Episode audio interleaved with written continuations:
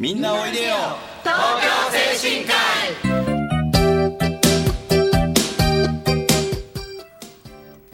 この番組はハートフルたなしフローラたなしを運営する社会福祉法人東京精神科医のスタッフが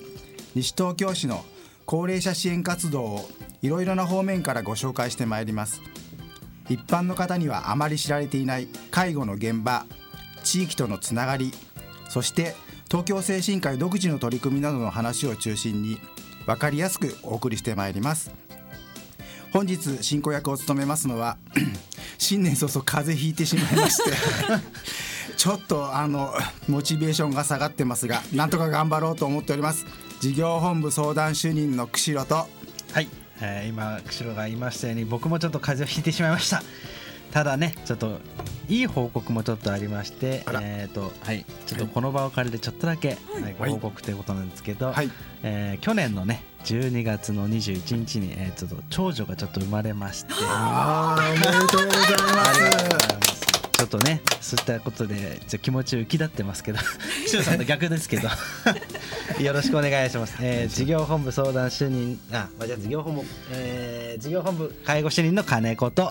いや今おめでたい話を聞いて私はウキウキしてきてしまいました。おめでとうございます。ありがとうございます。FM 西東京パーソナリティの直美でお届けいたします。よろしくお願いいたします。よろしくお願いします。さて本日のラインナップですけれども、えー、まあ介護福祉業界で働く人々のですね資格というところの、えー、に焦点を当ててお送りしていきたいと思います。途中で音楽を挟んで後半も引き続きえ介護福祉業界で働く人々への、え人々の資格についてお話ししていきたいと思います。それではみんなおいでよ東京精神科医スタートです。改めましてこんにちは、えー、事業本部相談主任の釧路です、えー、事業本部介護主任の金子です。FM 西東京の直美ですよろしくお願いいたします、はい、よろしくお願いします。えー、と前回はですね12月だったんですけれども、まあ、各月の、えー、ほぼ全員の 全、えー、パート、えー、パーソナリティがですね集まって、まあえー、1年間を振り返ったり、まあ、重大ニュースなんかを、についていろいろと話をしてきたんですけども、はい、まあ、ちょっと,、えー、と前回お話しした話のほかにえー、とちょっとあのここでお話しさせていただきたいのがあるんですけどまあそうですね。えっ、とまあ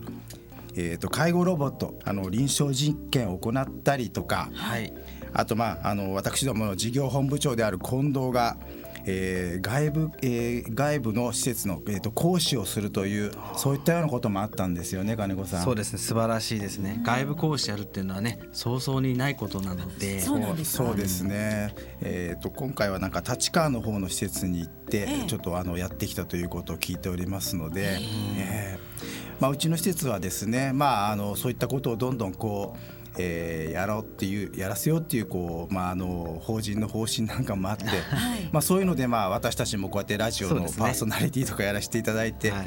まあいい意味こうね度胸とかついてね。そうですね。何笑ってんですか、えー、でも本当にスタッフの方が他で講師をやるっていうのは稀なことなんじゃないですか、そう。ね。や僕たちもやらせていただいたことはないですよね。そうですね。まあこれからちょっと経験を積んでってやらせていただく機会が出るかもしれないですけどもね。それはそれでまた楽しみですね。そうですね。はい、まあそういったところでやっぱりこう今後まあ今回のテーマでもありますね。あの資格っていうことをちょっといろいろと話していって。あのまあ、介護の世界の人たちって一体どどういったような資格を持ってたり、こうステップアップしていくのかなっていうところをお話しできればなと思うんですけどもね。あのその近藤さんが外部講師を行ったっていうことは近藤さんは何かいろいろ資格を持っていてそれにまつわる外部講師ということだったんですか、はい、そうですね。今回、まあ、あの認知症についての、えーと、講師だったんですけど、あの近藤自身もですね、えーと認知症のリーダー研修を修了してまして、まあ、あのリーダーの資格を持ってますので、はい、はい、あのそういったような講師なんかもさせていただいたりしてます。えいろいろわからない資格がたくさんありそうですね。ってところで直美さん自身はこう資格どんなような資格をこうお持ちなんでしょうかね。私ですか？ええ。ー、私はあの国家資格と言われるようなものは全く持っておりませんで、えー、はい、うん例えば秘書検定ですとか、うん、あとは手山検定暗算検定手山暗算。数学検定世界遺産検定マニアックな。自分の興味のあるところをとことんこう勉強するのが好きなので、ね、役立ってます？それがね。いやでもあの秘書検定はマナー一般全般なので、ね、その辺は役立ってるかなと思いますけれども、えー、まあ、あとはこの仕事をやってなかったら役に立たないんだろうなっていうものはたくさんありますね。なるほどね。ということらしいですけどね、僕も初めて聞きましたね、秘書検定とか思ってたんですね。一応あるんですよね。世界遺産なんてね、ねあんまり聞かないですけど、ね、旅行行くときはお声かけください。よろしくお願いいたします。さあ皆さんはどんな資格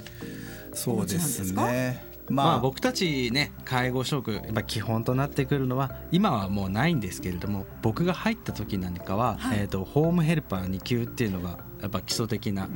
研修となってましたね。うん、そうですね、うん、やっぱその資格でやっぱりこの仕事に携わってっていうのが大きいです。まあ、僕自身も、えー、実際この介護の仕事はやってなかったので、はい、昔は僕魚屋さんやってたんです。はい、そうなんですね。魚屋 さんって言ってもあれなんですけど、魚をさばく仕事をちょっとやってたので、でまあそこからですね、まあこの仕事にちょっと移る機会がありまして、まあ最初はちょっとヘルパーの資格をね取りにはい行きまして。はいそこで実習先はたまたまこのフローラだったんですね。そうだったんですね、はい、そういった経緯がちょっとあってっていう形になります。釧路の方もそうですね。僕は先にちょっと働き、まあこの業界入って僕6年ちょっとなんですけども、はい、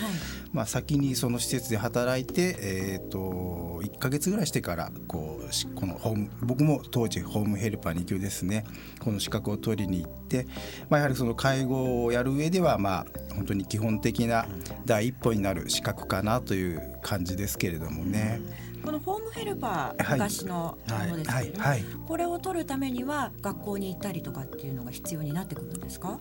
そうですね、まあ、その専門の、えー、学校がありますのでそこに、えー、どれぐらいですかね、まあ、うんまあ、大体2週間とかなんですかね。僕の時はそうですね月2回ぐらいでそれが3か月か4か月ぐらい続いたのかな。そんな感じでやってまあこれは受講すれば。多分時間がね多分決まってるんですよね、うん、取れる僕の場合は本当もう突き詰めっていうかもう2週間込み込みギュッとっていう感じだったんで、車の免許でいうとそう詰め込みみたいなそうそうそういうような感じだったんですよね。いろいろ取り方っていうのはあるんですそうですね。それでその資格ホームヘルパーを取って実際にいろいろ施設そうですね。働き始めて、まあ、さらにまたそれ、えー、その学んだことプラス、えー、施設での知識とか技術を学んでいくということになりますけどもね。うんこのホームヘルパーっていうのは昔の言い方になるわけですよね、はい、現在はどういうふうにその資格のことを呼んでるんですか？一応介護職員初任者研修というちょっと難しい言い方ですけどもね。ね、なってますね。まあ、最近入ってくるあの職員の新人の職員の人はみんなこの資格を持って入ってくる方が多いですね。そうですね、えー、ホームヘルパーと介護職員初任者研修違いは何かあるんですか？まあ、基本的にやってる内容は同じだとは思うんですよね。ただ呼び方が変わって、まあ、あとはそうですね、まあ、この後の話にはなってくるとは思うんですけれども結局ここから先に、えー、とどういうふうにキャリアをステップアップするかっていうところで、まあ、介護職員初任者研修の後に、まあ、僕たちも今持ってますけれども介護福祉っていうのがあるんですね。介護福祉士。そうですね、はい、これはまあ やはりこの介護の仕事をしている中で一つ大きな目標であります、うん、あの国家資格にもなりますのでね。でね。はい、はい。まあ、そこを目指すにあたってやっぱりあのこの介護職員初任者研修というのはまあ必要な、えー、資格になるのかなというふうには思います。それをお持ちの方は大体介護福祉士を目指して？そうですね。皆さん目指してっていうところが、まあ、一番最初の、えーとまあ、私たち介護の職員の、まあ、基本のベースみたいな感じなんですかね。ねうん介護福祉士というのは国家試験。これはあの試験というのは難しいものなんですか？試験まあまあそうですね。正直でまあ勉強しないとできませんそうですね。けどね実際の施設で働いている内容わからないと難しかったです、そうですね。それ以外にも結構法律だったりとかっていうのもやっぱり関わってきたり、あとちょっとその医療的なところと出てきたりしますのでね。まあ、えー、今はそうですだから僕らの頃はこの、えーと、ホームヘルパー2級、まあ、あの介護職員初任者研修を受けてあの取った後、まあ実務3年経験、実務経験すればですね、うん、この介護福祉士という資格が、まあ、受けることができたんですけども、はい、えーとまあえーと来年、まあ、平成28年度ですねからはあのこれもう義務付けられちゃうんですけどその、えーと、介護福祉を受けるまでにもう一つあの実務者研修というのをですね受けなく受けなければいけなくなったんですよ。実務者研修、はい、はいまあ、これはまあ介護に関する知識の能力だけじゃなくて知識とか能力だけじゃなくてですね、まあえー、医療的なケアに関する介護技術を学ぶ目的でですねあの作られた研修でしてこれを受けなければあのその3年実務経験があってもこの介護福祉士っていうのをですね試験を受けることができなくなったんですよね。より一層介護福祉士への道が険しくなったわけですね。そうです、ね、難しくなったですかね。まあそれだけ需要も多くはなってきているのでよりこう なんでしょうね。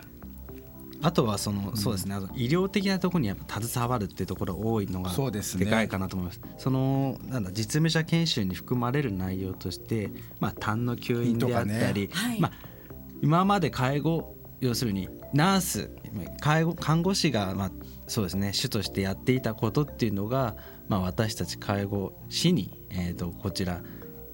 業務の方がですね回ってきたっていうわけじゃないですけれども、まあ、やらざるを得なくなってきたっていうところが、まあ、現状にあると思います。そういった中でやっぱりその実務者研修っていうのが含まれてる、うん、来てますね。そうですね、うん、今は介護職員初任者研修、そして実務者研修そして介護福祉士とそうですね、流れになっていくわけなんですね。まあ今年もうちの職場でも何か、ね、あの介護福祉士受ける人がいますけれどもね、はい、やっぱりこう勉強してますね。一生懸命ね。頑張ってほしいですね。もう1月の24日か、そうです今月の日、うん、そうですね。だからもう2週間ほどですね。そうですね。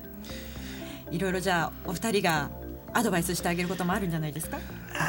アドバイス。まあそうですね。自信を持ってじゃアドバイスできたら。顔見合わせちゃってたので。ええー、そうですだからこれは先ほど言ったようにまあ国家資格でまああの筆記もあるんですけれども、はい、あのまああの実技もありまして、まあ今はだいたいこのその試験を受ける前に実技免除のこう講習などを受けて、あの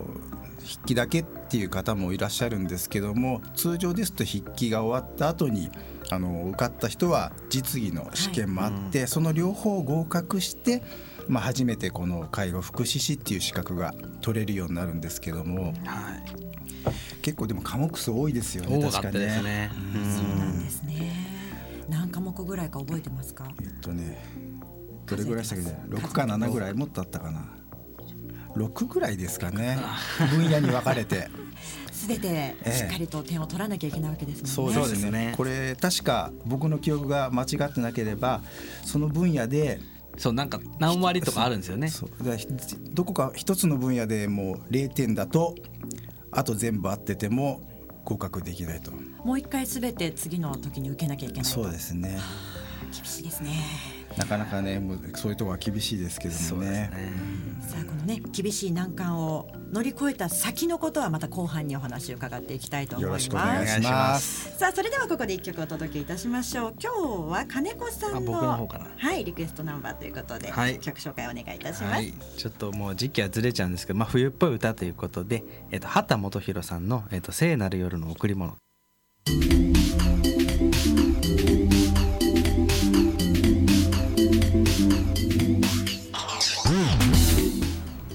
みんなおいでよ東京精神科医。この番組はハートフルたなしフローラたなしを運営する東京精神科医のスタッフが西東京市の高齢者支援活動を多角的にご紹介してまいります。一般にはあまり知られていない介護の現場地域とのつながりそして東京精神科医独自の取り組みなどのお話を中心に分かりやすくお送りしてまいります。本日進行役を務めますのは事業本部介護主任の金子と事業本部相談主任の釧路と FM 西東京の直美でお送りしています。よろしくお願いします。よろしくお願いします。よろしくお願いします。では、えー、後半の続きですけれども、えー、福祉業界で働く人の資格ということで話の続きをですねさせていただければと思います。はい、お願いいたします。はい、お願いいたします。ですね。前半は介護福祉士のところまでのお話をしたんですよね。そうなんですよね。えー、後半は、えー、まあそのステップアップというところで、えっ、ー、と今度は介護支援専門員ケアマネージャー。うん、前にも一回ちらっとはどっかの回でお話をした機会がありましたよね。そうですかね。まあ一応介護福祉士がまあ実務経験3年以上の方が受けられるんですけど、この介護支援専門員ケアマネージャーというのがまあ実務経験が5年以上ですね。はい、経ちますとこれを受ける資格がであの取れるんですあできるんですけどもね。はい、はい。このケアマネージャー介護支援専門員というのはどういったお仕事、どういった資格なんですか？介護支援専門員っていうのはですね、まあ、私たちが働いてる施設で、まあ、実際にいらっしゃる利用者様、うん、利用者様の施設での生活についてをまあ、どういった施設が、まあ、その人にとってですね、まあ、生きがいじゃないですけども、はい、まあ、その人がまあ自立して生活できるっていうのを支援していけるかっていうのを中心になってえー、と考える、えーと、資格の仕事になります。そうですね。こう、ケアプランとかを立ててですね、まあ、その人がこう、まあ、なるべく利用者様がそその人らしい生活を送っていける、支援をするためのいろんな計画を立ててこう支援をしていくというところの仕事がメインになるかなと思いますけどもね。じゃあこの方にはこの施設がいいんじゃないかっていうところから始まるような形なんですか、まあ、そういうのもあったりはしますね。はい、まあ、まあ、連携役っていうかねつなぎ役的なところは大きな家と施設と、はい、あとはまあ例えばですね他でだったら市役所であったりあとはまあ医療関係もそうですよね、ね、全部のパイプ役みたいな形になっています、ね、本当にその一人の利用者さんに対してのそのマネジメントをこう、はい、するような感じですよね、うん、本当にじゃあ重要な方重要な役目になるわけですね、えー、もうこの方が核となっていろんなことをこう行うということになりますので、うん、すごく大切なあのポジションになるかなと思いますね、はいこのケアマネージャーも取るのすごく難しいって先ほど伺ったんですけど、もうすごいね、狭き門でして、まあ一応合格率は総受験者数の20%ぐらいというふうには言われてますけどね。狭き門でございますね。なかなか難しいと思いますよ。これは精神科医の皆さんでこの資格を持っている方はいらっしゃる？あれ？あれ、まあ、今まああの そうですね、まあ、近藤、えー、チーフと、えー、近藤バイスと、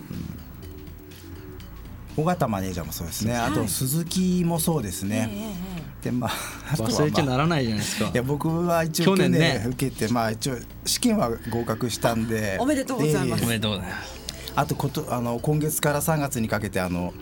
研修がありまして、はい、それを、えー、ちゃんと終えてようやくこうあの資格がもらえるという形でまだちょっとまだ試験だけ受かっただけでここから先の研修がどうなるか。なんか聞く話によると研修が非常に大変なんですね。実技のような形にそうですね。実際のそのケアマネージャーの仕事みたいのをもう、うん、あ模擬体験みたいな感じでやりますので、はい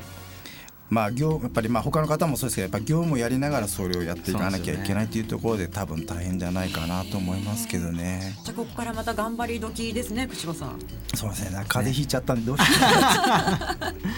う。本当すいません本当に。しっかりね早く直してくださいね。本当ですね、はい、もう気をつけます。さあさあそしてそのケアマネージャーこれも大変な資格ということですけれども、それにプラスまたいろいろあるわけですね。そうですね。あとまあ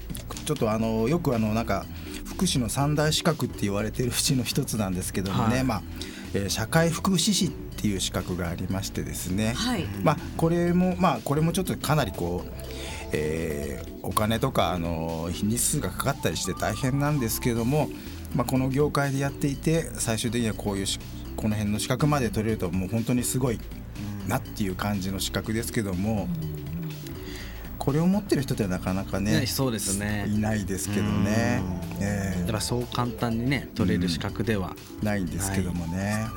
まあ、この社会福祉っていうのも国家資格になりますので、はい、えーまあこれは本当に大変な資格だなと思いますけどもね。働きながら国家資格とかいろいろなね、えー、公的な資格を取るのって大変なことですよね。そうですよね。本当にね。福祉の世界では皆さんそれが、いわゆる当たり前になりつつあるわけじゃないですか。働きながら資格を取らないといけない。そうですね、ステップアップのためには。そうですよね、ステップアップもありますしね、まあ、ちょっと下世話な話ですけど、まあ、あのお給料にもちょっと資格手当という感じで反映されたりしますのでね。うん。あの他にもこう専門的な資格というのもいろいろあるみたいですね。そうですね。うん、まあうちの施設はまあそのまあフローラなんかは認知症対応型ということで、うん、あのいろんな利用者様をあのに利用さしていただいているんですけど、まあその認知症というところに特化したところではですね。はいまあ、一つ認知症ケア専門士っていうのがありましてですね、はい、まあ、これも、まあ、実務経験が3年以上なならないと、まあ、受けることできないんですけども、確か金子さん去年あ受けてましたよね。受けましたけどそうですね。この間面接の試験がね終わったところでまだ合否はね来てないので。はいちょっとまだわからないんですけれど。そうですね。これもなんか筆記があって4教科科目あってその後に受かった人があの面接があるんですね。すね。大変ですね、でも皆さんまた今年もいろいろな資格取得だったりとか施設のためにいろいろな目標を持ってやってらっしゃると思うんですけれどもね、あのオープニングのところで少しね、はい、あの介護ロボットのお話が出ましたけれども、はい、その後の介護ロボットっていうのも少し最後に教えていただけますか？どんな状況ですか？NTT データさんのそうですね介護ロボなんですけれども、まあ、今のところですねまあ、継続中ではあるんですけれども、ね、今年度中にはまた新たな動きが出ると思いますのでうんでね、またその時にはね、うん、このラジオで実際にちょっとその話できればと思います。そうたくん、そうたくんです。ね。可愛い可愛いロボットですからね。今後のロボットの活躍にも楽しみですね。そうですね。まあ次回ね、こう次回というかその時にはここにね、一緒に登場してもらって、してもらってね、なんか一言二言喋ってもらえるとね、いいですけどね。はい。さあそろそろお時間近づいてまいりました。そうしましたらですね、はい、あの今度僕のリクエスト曲で、えー、申し訳ないんですけどもあの3代目で j s o u l b r o t h e r s from えっ、ー、と EXILE トライブのえー、オリオンをお願いします。ごめんなさい、あのー、久さん、はい、時間がね、かける時間がなさそう あ、マジですか、なんだ、せっかく一生懸命読んだのに。一応、その読めたよというのはね、リスナーの皆さんにお伝え。できたと思いますので。これで紹介です。じゃ最後ですかね。ねはい、はい、じゃいろいろ ありがありましたけど、では今回ですね、えー、介護福祉業界で働く人の資格ということでお送りいたしました。えー、今回もね盛りだくさん内容、まあハプニングもありましたけれども、えー、私たち東京精神科医の西東京室の活動を少しでもご理解いただければ嬉しいと思います。えー、今夜7時からの再放送もぜひお聞きください。またこの番組は放送終了後インターネットのポッドキャストからも配信しています。各サイトから FM 西東京または東京精神科医で検索してみてください。最後にあ僕曲ないんです。すいませんでした。次回ですね、えー、来月の第2月曜日のこの時間もどうぞお楽しみに。ここまでのナビゲーターは東京精神科医事業本部介護主任の金子と事業本部相談主任の釧路と FM 西東京の直美でした。それでは次回もせーのみんなおいでよ。東京精神科医。